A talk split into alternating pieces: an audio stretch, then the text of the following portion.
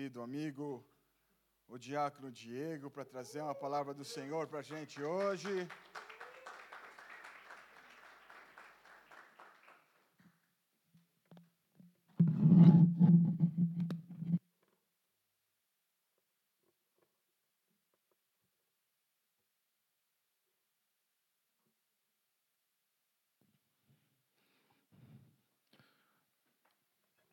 E aí, pessoal, tudo bem? A paz do Senhor.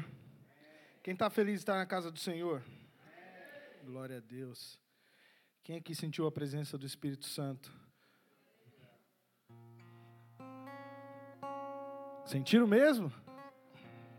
Amém.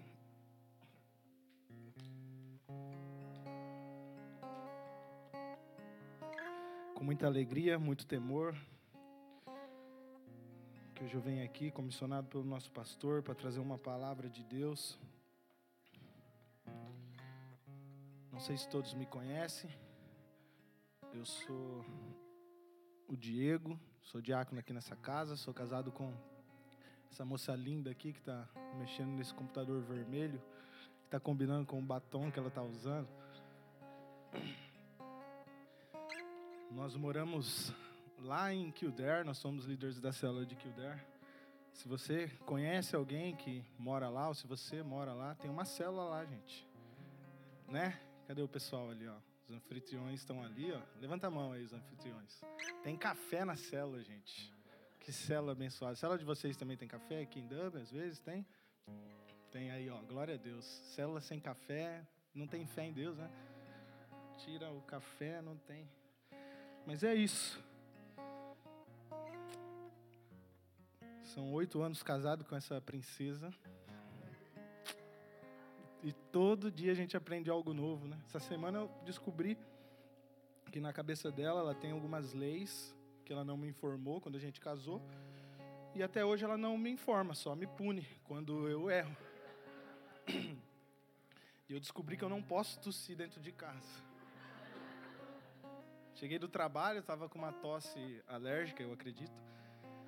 E quando eu cheguei em casa ali, meu ambiente, né? Começa a tossir, tossir, não passa, não passa. Ela olhou para minha cara, você tosse assim no trabalho? Que é só chegar aqui, você começa a tossir? Falei, assim dessa forma não, mas. Aí na cabeça dela é para chamar a atenção dela, para mostrar que eu tô mal, para ela cuidar de mim, mas é isso mesmo, amor. Quem nunca, né? É, descobri que eu faço da minha vida o que a minha esposa deixa eu fazer. Mas é isso, galera. Gostaria que vocês abrissem a palavra de Deus em Romanos 12. Quem trouxe Bíblia, quem não trouxe pode acompanhar no telão.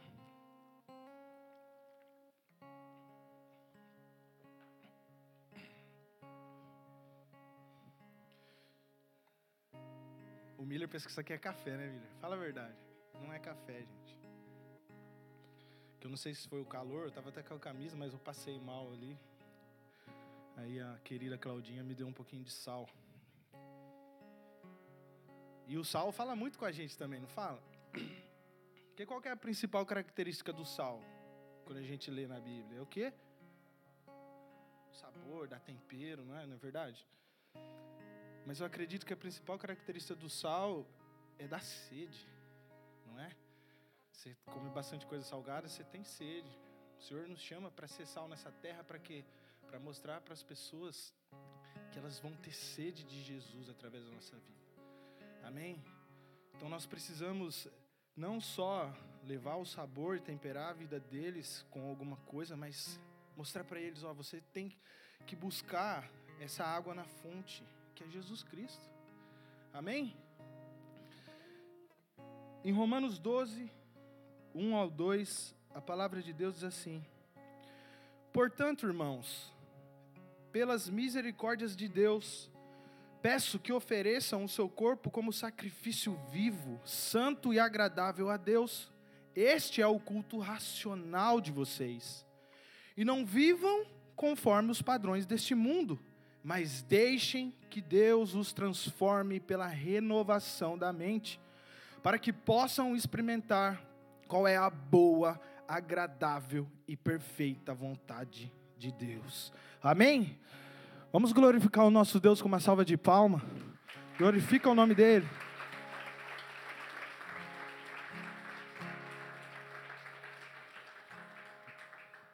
Agora fecha os teus olhos. Vamos orar. Pai, em nome de Jesus, mais uma vez eu quero te agradecer, Pai, por essa oportunidade de estar aqui na sua casa. A oportunidade que cada um tem de te adorar, de ouvir uma palavra do Senhor. Por esse motivo eu venho pedir misericórdia pela minha vida, Senhor, que o Senhor perdoa todos os meus pecados, que eu não venha atrapalhar, Senhor, aquilo que o Senhor planejou para essa tarde, para essa noite, Senhor, em nome de Jesus. Mas que o Senhor possa me usar, Senhor, aqui para falar com o teu povo, Senhor da mesma forma que o Senhor já falou comigo lá no meu quarto, Deus, em nome de Jesus. Amém. Irmãos, quem aqui gostaria de viver os seus melhores dias aqui nessa, na Irlanda? Todo mundo? Acho que é isso que nós sonhamos, né? Que nós buscamos quando nós nos esforçamos no nosso trabalho, nos nossos estudos, quando nós dedicamos a nossa vida para conquistar algo, e é gratificante quando a gente conquista, quando a gente vê os nossos sonhos sendo realizados. Mas a minha pergunta aqui, eu queria direcionar a Jesus. Quem é que gostaria realmente, do fundo do seu coração, de viver os teus melhores dias aqui, nessa terra, com Jesus? Olhar para a sua vida e falar assim: nossa, as coisas que eu vivi, talvez quando eu me converti, eu me afastei de alguma forma, mas hoje eu estou vivendo aquilo tudo de novo. Sabe, o fogo reacendeu no meu coração. Como a Bianca estava falando sobre fogo, como o pastor Marcelo ministrou sobre fogo, sobre o vulcão, sobre aquilo que nós precisamos para manter o fogo aceso. E o centro de tudo isso é Jesus. Nós precisamos de Jesus. Nós precisamos sacrificar diariamente Amém? Todos os dias, para manter esse fogo aceso. Por isso que no primeiro versículo que eu, li, que eu li fala, portanto, irmãos, pela misericórdia de Deus, peço que esforce, ofereçam o seu corpo como sacrifício vivo, santo e agradável a Deus. Esse é o culto racional de vocês. Você sabe o que você está fazendo. E por isso você se oferece para Deus. Amém?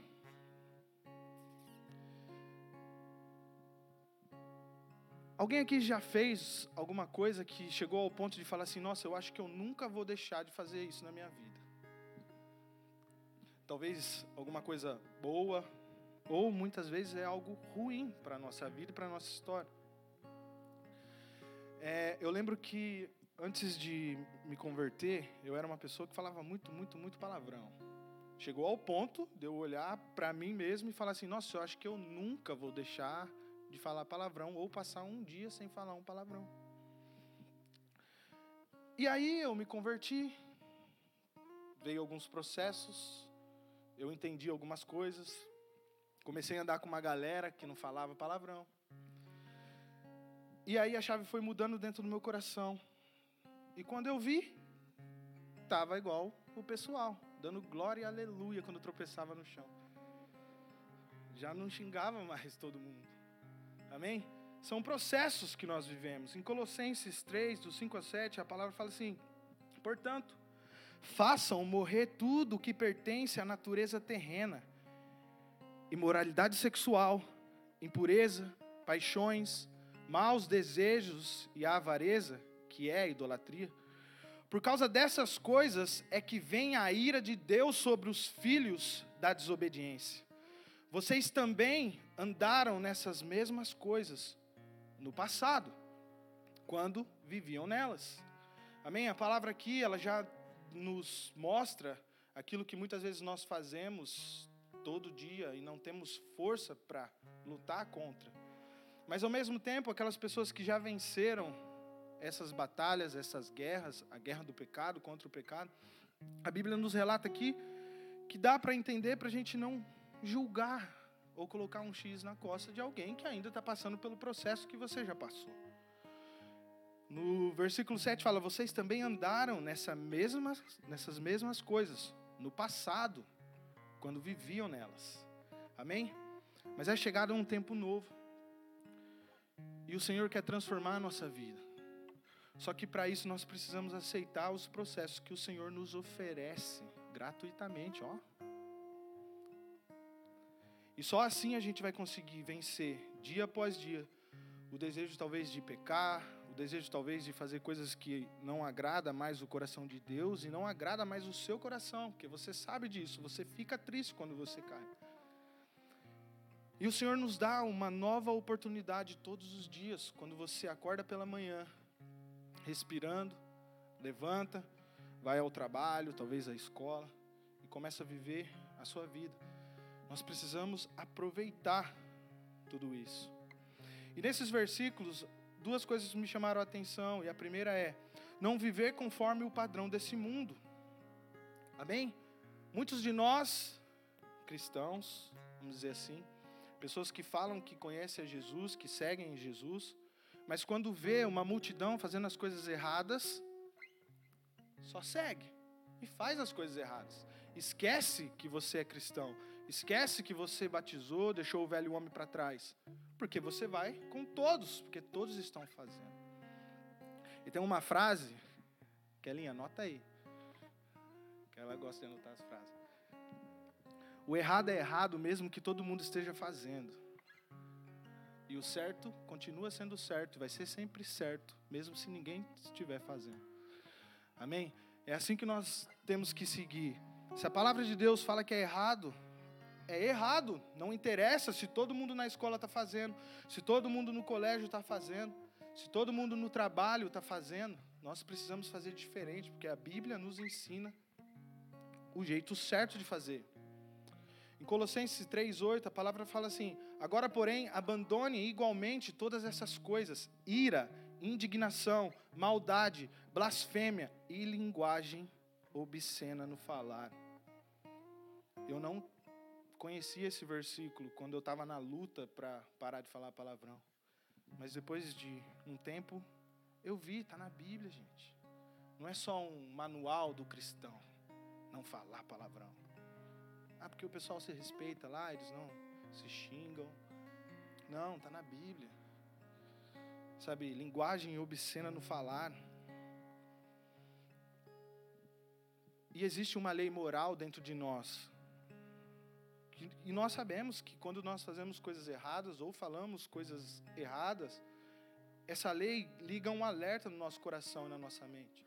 Só que muitas vezes nós olhamos para isso e queremos virar e viver só as nossas vontades. Amém? Então, não viva conforme o padrão desse mundo, mas viva conforme o padrão de Deus para a sua vida. Amém?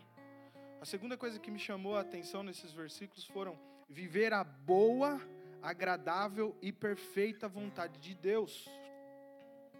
E para a gente viver a boa, agradável e perfeita vontade de Deus, a gente volta para o primeiro. Nós precisamos renovar a nossa mente ao padrão de Deus. E qual que é o padrão de Deus para a nossa vida? É só olhar o contrário. Qual que é o padrão de, do mundo para nós? Viver fora da dependência de Deus. O mundo nos ensina que nós não precisamos ser dependentes de Deus, ser independente. Tudo aquilo que você sente, tudo aquilo que você acha que é certo para a sua vida, faça. Você é livre. E muitas pessoas vivem no engano.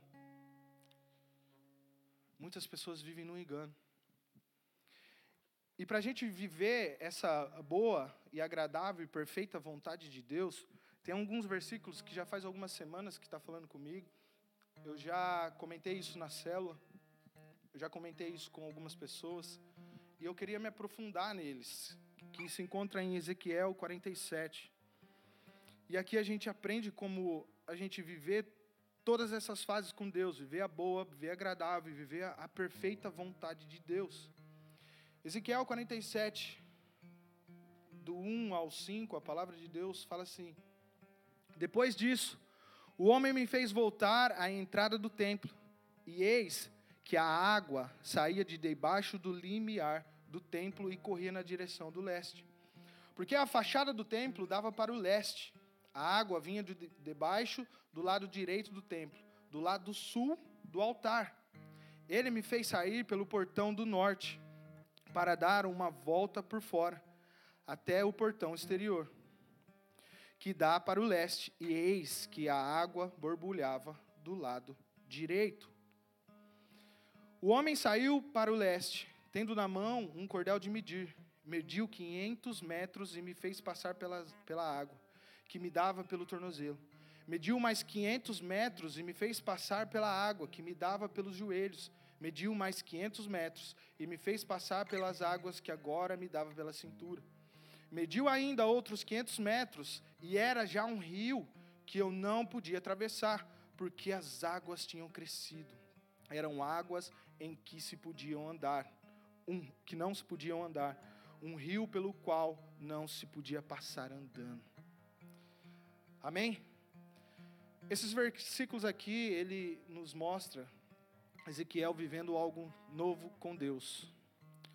Se vocês prestarem atenção no, no primeiro versículo que eu, que eu li, ele fala: Depois disso, o homem me fez voltar à entrada do templo.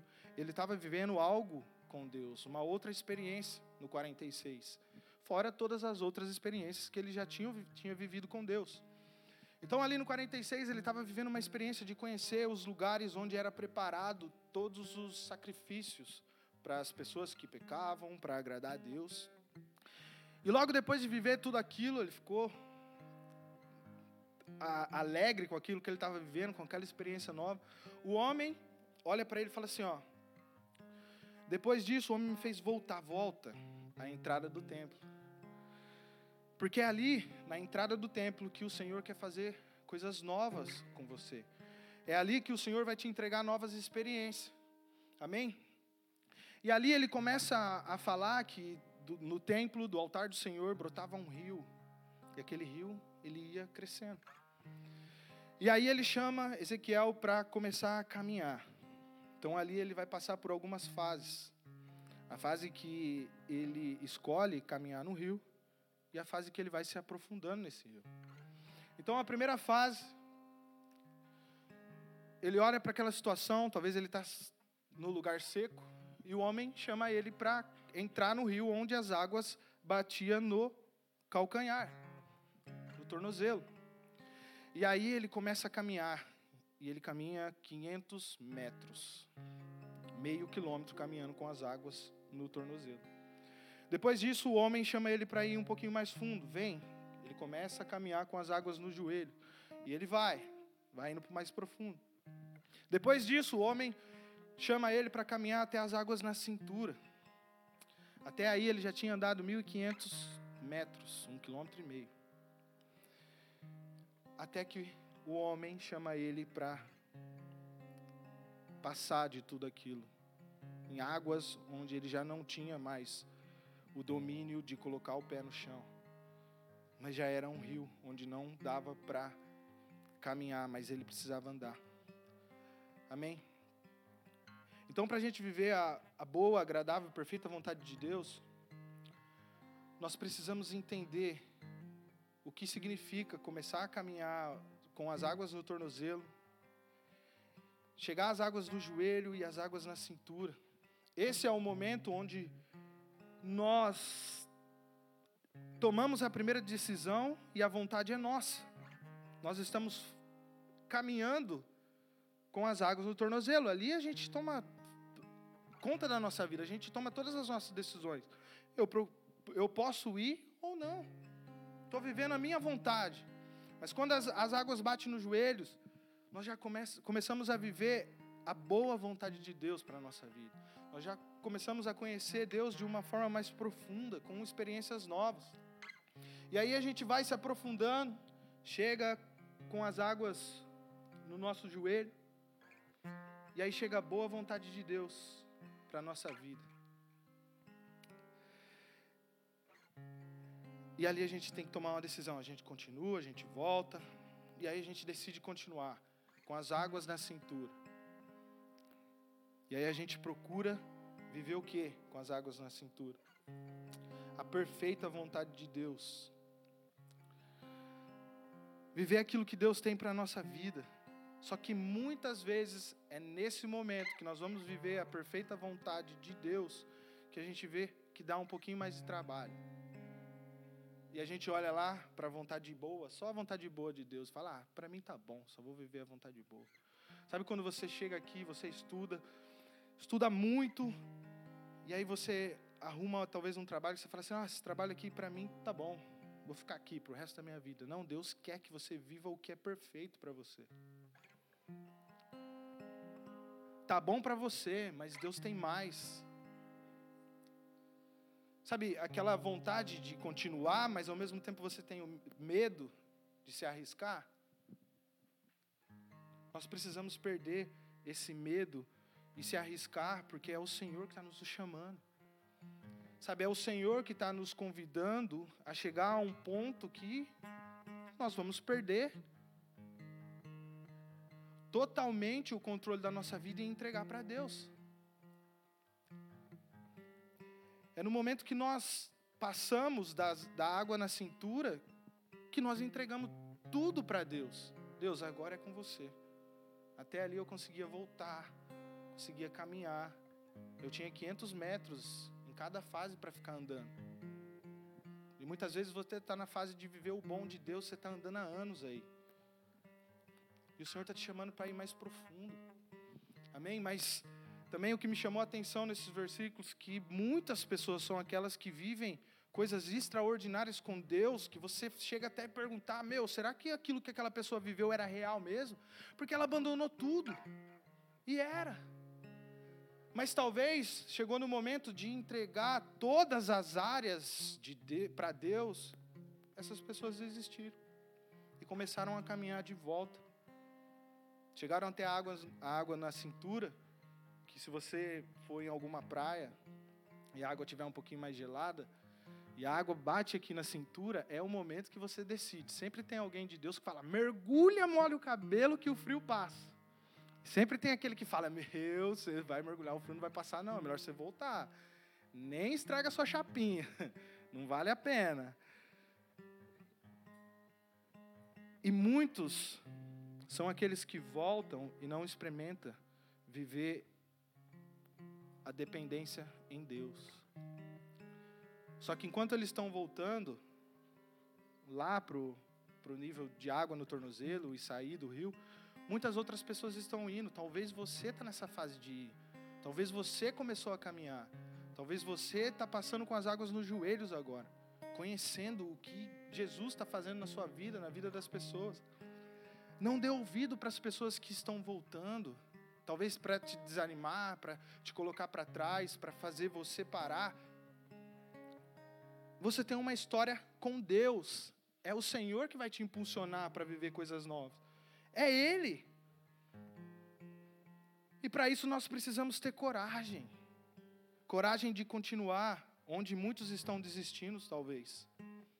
Onde muitos estão reclamando de alguma coisa. E nós nos posicionamos como cristão, aqueles que confiam em Deus e seguem a nossa vida. Parece que está difícil? Não só parece como está, mas amém. A gente continua caminhando. Porque o Senhor sempre vai ter algo para nós lá na frente. Amém? Tem uma passagem na, na Bíblia também, eu compartilhei isso, que às vezes a gente olha para a situação difícil na nossa vida que a gente está vivendo, e muitas vezes a gente olha assim e fala assim: meu, cadê Deus? Onde Deus está? Parece que eu estou sozinho vivendo essas coisas. E se você olhar para a história de Sadraque, Mesaque e Abidinego, quando Nabucodonosor levantou a estátua dele de ouro, falou para todo mundo se colocar, se colocar de joelho e adorar a estátua de Deus, os únicos que ficaram de pé foram Sadraque, Mesaque e Abidinego. Eles colocaram a fé deles em Deus. Só que Deus não reagiu a nada aquilo. Enquanto a, a multidão adorava a estátua de ouro, Sadraque, Mesaque e Abidinego eram ameaçados. Ó, oh, vou dar mais uma oportunidade para vocês ajoelharem. Se vocês não ajoelharem, tem uma fornalha ali. Eu vou aumentar ela sete vezes. A gente vai jogar vocês lá. E Deus nada, não reagiu. Continua da mesma forma. Talvez algumas pessoas que gostavam dele fossem esse maluco é louco, gente. não vai abaixar, eles vão morrer, vai ser jogado na fornalha. Olha aquela fornalha, está quase derretendo as paredes, de tão quente. E eles manter, se manteram de pé. Até que Nabucodonosor pede para eles, pede para os seus, como fala? Seus oficiais, pegarem os três e jogarem numa fornalha. Amarraram eles e jogaram numa fornalha. Uma fornalha. E Deus não reagiu em nada. E antes disso eles falaram: se Deus nos livrar, livrou, se não livrar, a fé continua sendo a mesma em Deus. Mas no momento que ele joga, Nabucodonosor olha, talvez pensando assim: meu, aquele pessoal já virou pó. Virou pó, mas foi ali que ele viu, viu? Talvez ele olhou para o pessoal e falou: não foram três que a gente jogou dentro daquela fornalha?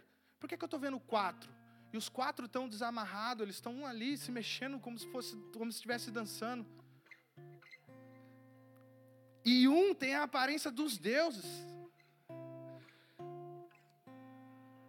Não sei quantos entenderam aqui. Talvez você está passando por uma situação que você olha e fala assim: Deus não está reagindo em nada. Cadê Deus nessa situação tão difícil? Por mais que ele não reagiu quando eles eram ameaçados e foram lançados, Deus passou pela prova ao lado deles. Deus está passando pela prova do seu lado. Talvez sem falar o que você quer ouvir. Talvez você está até assustado porque Deus se calou, mas Ele está passando do seu lado, Ele não vai te abandonar. O Senhor não vai te abandonar. Você só precisa confiar nele que no, fia, no final da provação de tudo aquilo que você vai passar, você vai glorificar o nome de Deus. E muitas pessoas vão ouvir falar de Deus por aquilo que você passou, suportou e não desistiu. Amém? Glorifica o nome do Senhor, dá uma salva de palma ao nosso Deus Todo-Poderoso.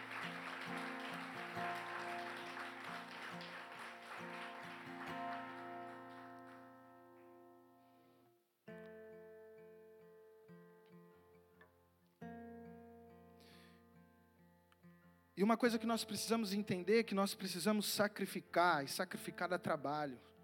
E não há nada de bom que não dê trabalho na nossa vida. Tudo dá trabalho, gente, quando é bom.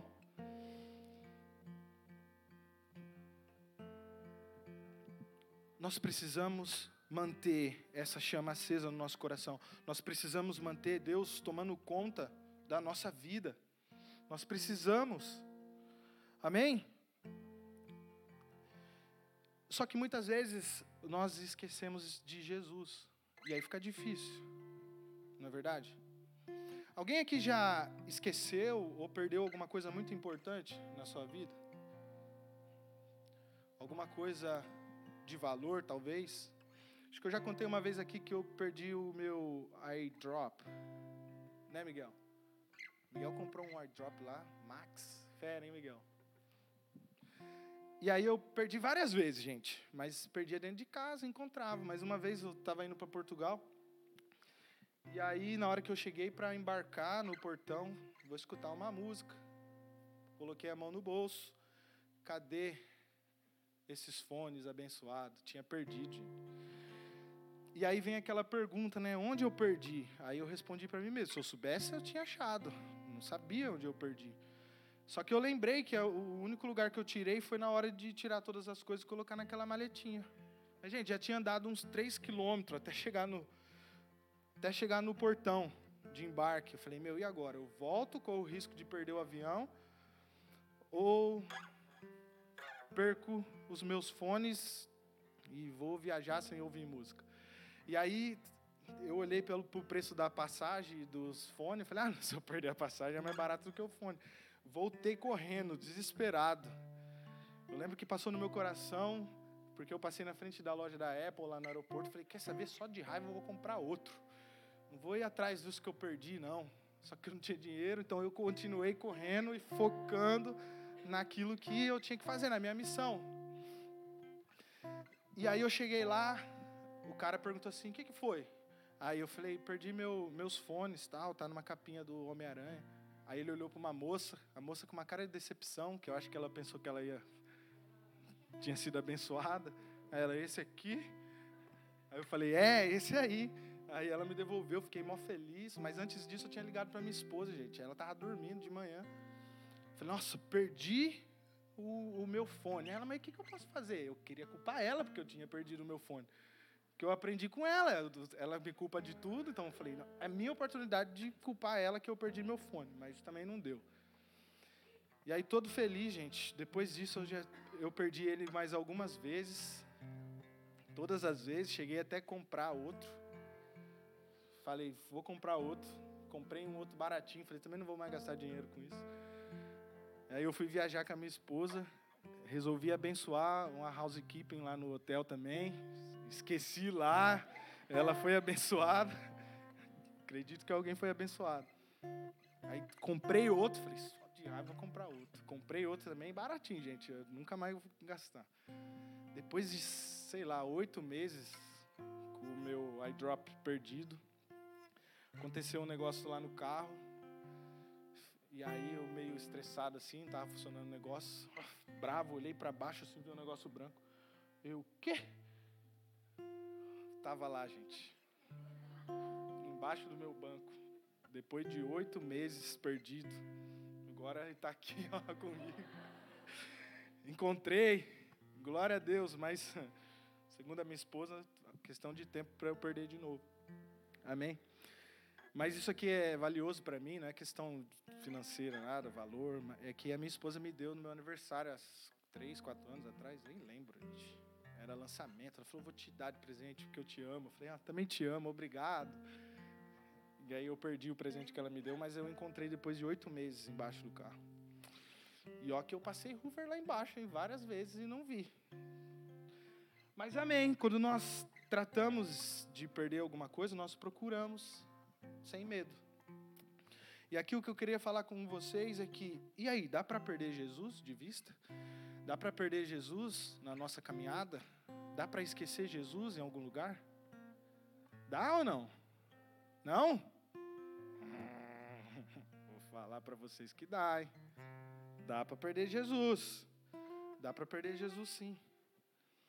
E o tema dessa palavra de hoje é sem medo de procurar. Se você perder, não tenha medo de procurar.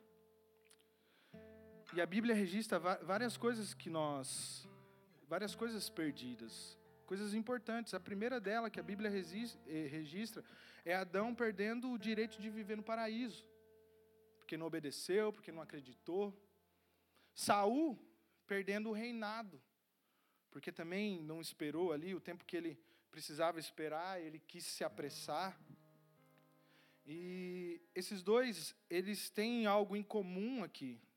Também compartilhei isso na célula, que se você olhar para a vida de Adão e comparar ele com Jesus, Adão deu errado, mas Adão já veio pronto, cresceu, era ali, já nasceu como um homem. E ele errou com Deus.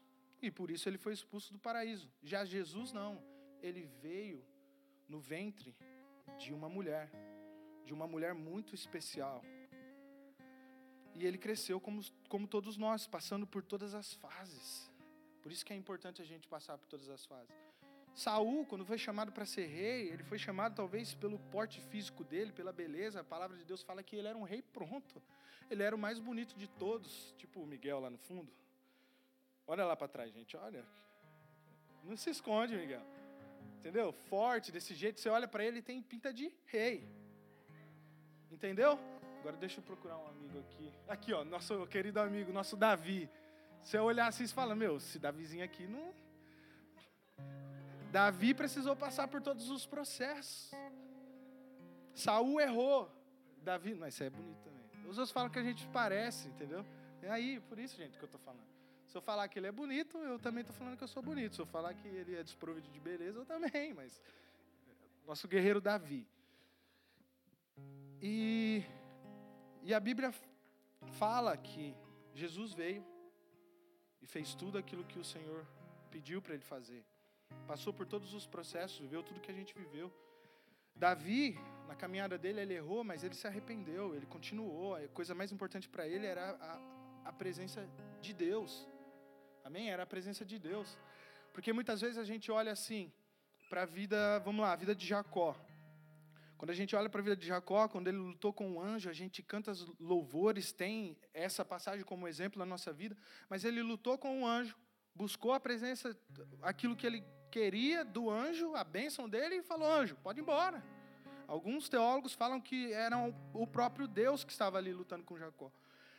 E o que, ele, que Jacó queria? A bênção dele. Ele lutou o, o, a noite inteira pela bênção dele.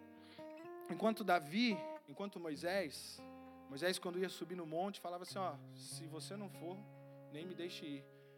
Eu sou mais a sua presença do que tudo aquilo que você pode me oferecer. Davi, quando ele pecou e estava no processo de arrependimento, ó, isso tudo aqui, ó, você pode tirar de mim, eu não me importo, só não me tira da sua presença. Jacó foi ao contrário, eu quero a sua bênção, depois você pode sumir para o seu lugar. Entendeu? Quem que nós vamos ter como exemplo na nossa vida? O que é mais valioso, aquilo que o Senhor pode oferecer para nós ou a presença de Deus? Onde nós encontramos a presença de Deus? Quando nós decidimos viver no profundo. Amém? E quando eu falo que nós podemos perder Jesus, a própria mãe dele e o pai dele perderam. A palavra de Deus fala em Lucas 2, 39, 44, fala assim: Depois de terem cumprido tudo conforme a lei do Senhor, voltaram para Galiléia, para a sua cidade de Nazaré. O menino crescia e se fortalecia, enchendo-se de sabedoria, e a graça de Deus estava sobre ele. Todos os anos, os pais de Jesus iam a Jerusalém para a festa da Páscoa. Quando ele atingiu os 12 anos, foram a Jerusalém, segundo o costume da festa.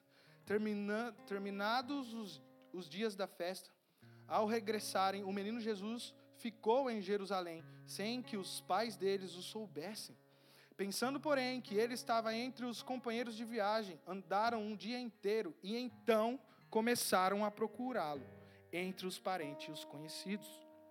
Ou seja, esse trecho mostra que os pais de Jesus perderam ele, esqueceram ele.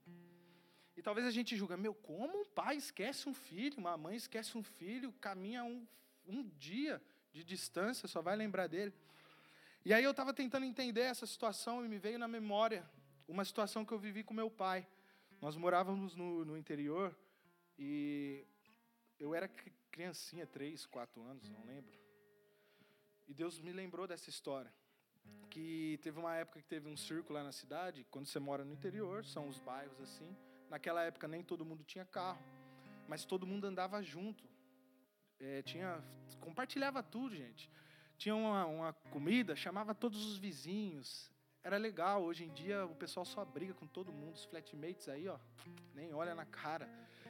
E aí eu lembro que quando ia fazer alguma coisa um pouco distante, aqueles que tinham carro falavam assim: não, a gente vai de a pé junto para todo mundo ir conversando. E teve uma vez que a gente foi num circo, quando a gente estava voltando, era exatamente essa imagem. O meu irmão falando: é, pai, eu vou lá na frente com o meu amigo que eles andavam mais rápido. Falou, pode ir, lá em casa a gente se encontra. E aí, como eu era pequeno, eu fiquei nas costas do meu pai. E aí eu lembrei, não posso reclamar que eu carrego o Anthony nas costas, porque meu pai me carregou e muito. Era longe o circo, gente, e ele não desceu, eu fiquei lá.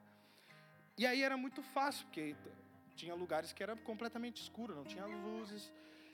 E e era fácil se perder. Talvez a expectativa do pai era encontrar lá na casa. Andava 40 minutos. Naquela época, ninguém tinha carro e para se locomover tinha que andar muito. E talvez foi exatamente isso que aconteceu e Jesus se perdeu. A Bíblia fala que quando eles deram conta daquilo, eles começaram a procurá-lo entre os parentes, os conhecidos. Imagino eu, Maria, chegando por, por irmão de Jesus, Tiago, cadê Jesus? Não é possível. Tudo está acontecendo comigo. Todas as provações. Perdi o Filho de Deus que, to, que o Senhor colocou para eu tomar conta aqui nessa terra. Perdi ele e agora? Imagina o Tiago abraçando ela. Tiago 1,12. Depois ele escreveu talvez essa frase fala: Minha mãe, tenham por motivo de grande alegria o fato de passarem por várias provações. Lá no 12, bem-aventurado é aquele que suporta com perseverança a aprovação, porque depois de ter sido aprovado, receberá a coroa da vida, a qual o Senhor prometeu aos que o amam. Talvez ele falou isso e lá na frente ele escreveu no livro dele, no livro de Tiago. Mas Maria estava desesperada. E onde Maria perdeu Jesus? Onde José perdeu Jesus? Perdeu no templo. Esqueceu no templo. O que isso traz para a nossa vida? Quantos de nós só vivemos a vida de Jesus dentro da igreja? E aí acabou, a gente esquece ele ou deixa ele aqui. Acreditando que nós vamos ter a oportunidade de voltar no próximo domingo aqui para encontrar Jesus. E Jesus não é alguém que a gente simplesmente deixa para trás. Fala, eu sou crente dentro da igreja, mas quando eu saio daqui, eu deixo Jesus aqui e vou viver tudo o que eu sempre vivo lá fora. Talvez você não vai ter a oportunidade de voltar aqui para buscar Jesus. E é nesse meio tempo que você se perde. É nesse tempo que você deixa de viver as coisas com Jesus e acaba vivendo a vontade do seu coração. E quando você vê, você está afastado dos caminhos de Deus há muito tempo. Então dá sim para você esquecer Jesus. Dá sim. E muitas vezes nós esquecemos Jesus, talvez no meio da nossa família. A palavra de Deus fala: quem ama o seu pai ou sua mãe mais do que a mim, não é digno de mim. Quem ama os seus filhos ou a sua filha mais do que a mim, não é digno de mim. A palavra não está falando aqui para você abandonar os teus pais, abandonar os teus filhos, odiá-los, talvez, para amar Jesus. Não. Mas Jesus tem que ser o mais importante na sua vida. É amando a Jesus que você vai conseguir ensinar os teus filhos, talvez trazer os teus pais para Jesus, para mais perto.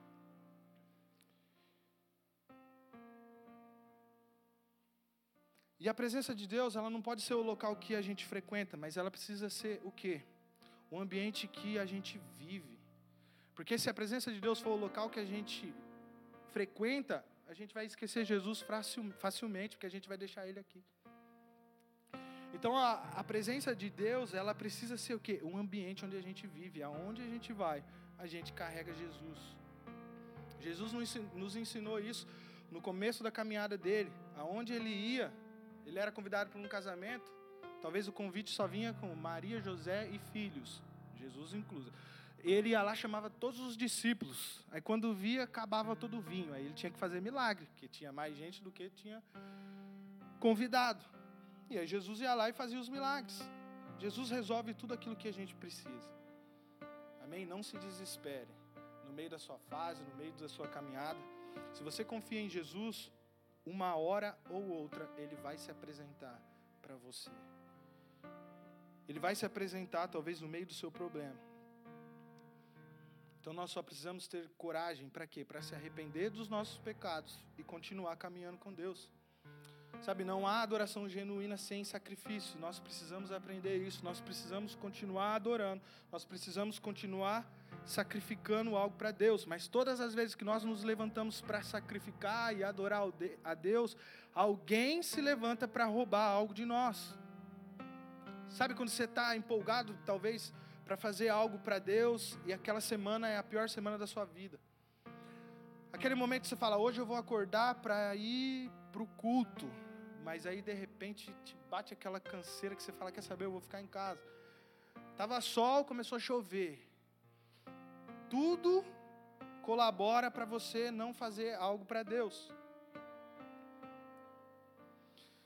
E muitas vezes uma situação ou alguém rouba essa oração, essa adoração, esse sacrifício de Deus.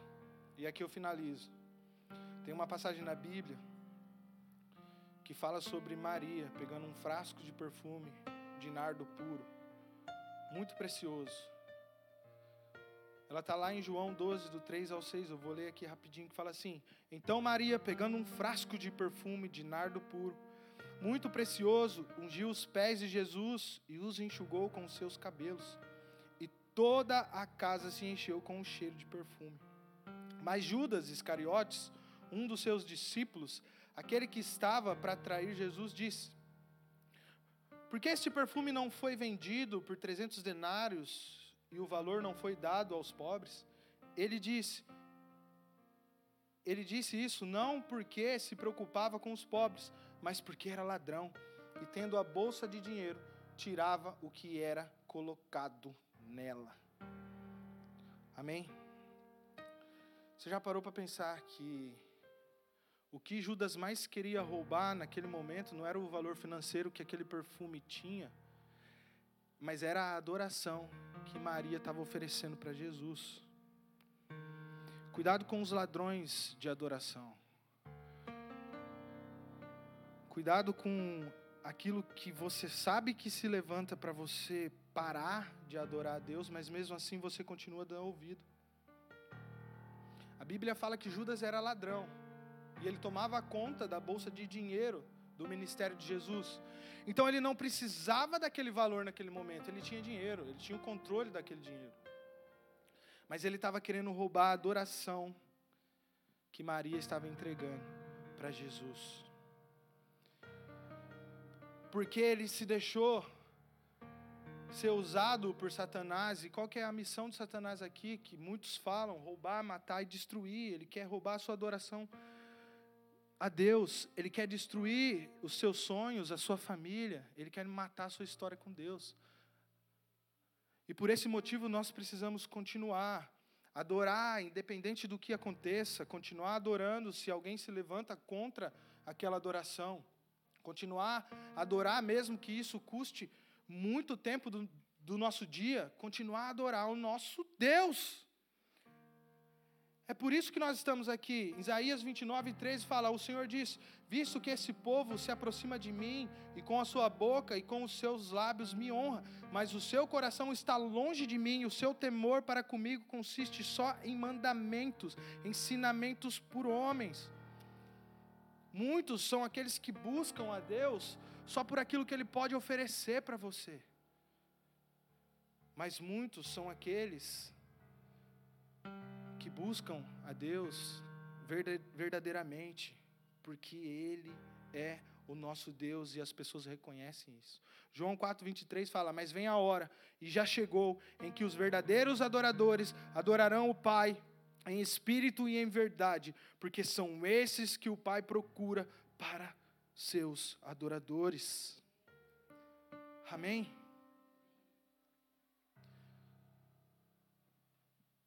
Que possamos buscar aquilo que o Senhor tem para nós nessa terra.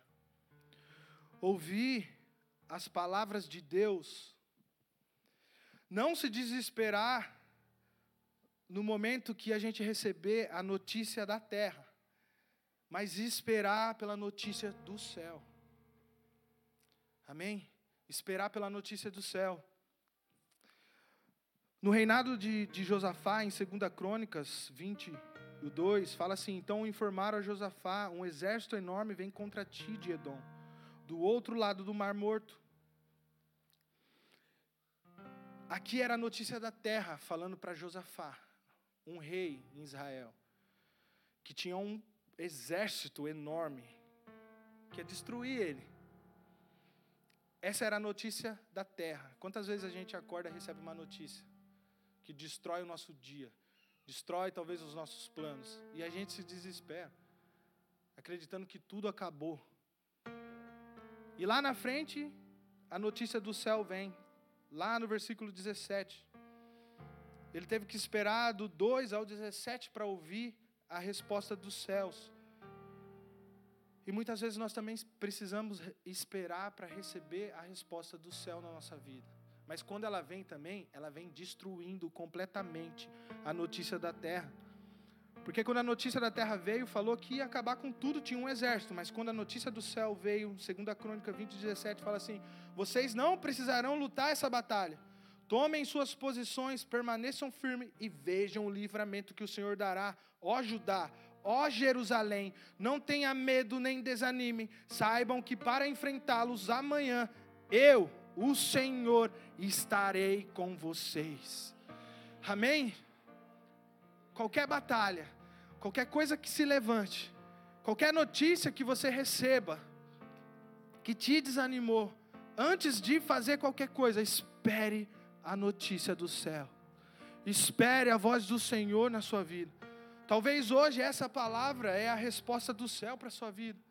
Talvez você estava pensando em desistir, em voltar de fazer alguma coisa que ia contra os planos de Deus para a sua vida aqui nessa terra. E o Senhor vem com esse renovo. O Senhor vem te trazendo uma nova esperança. Vem te colocando de pé, te impulsionando para ir mais longe e viver coisas maravilhosas que, o Deus, que Deus tem preparado para você nessa terra. Amém? Fecha os teus olhos no seu lugar.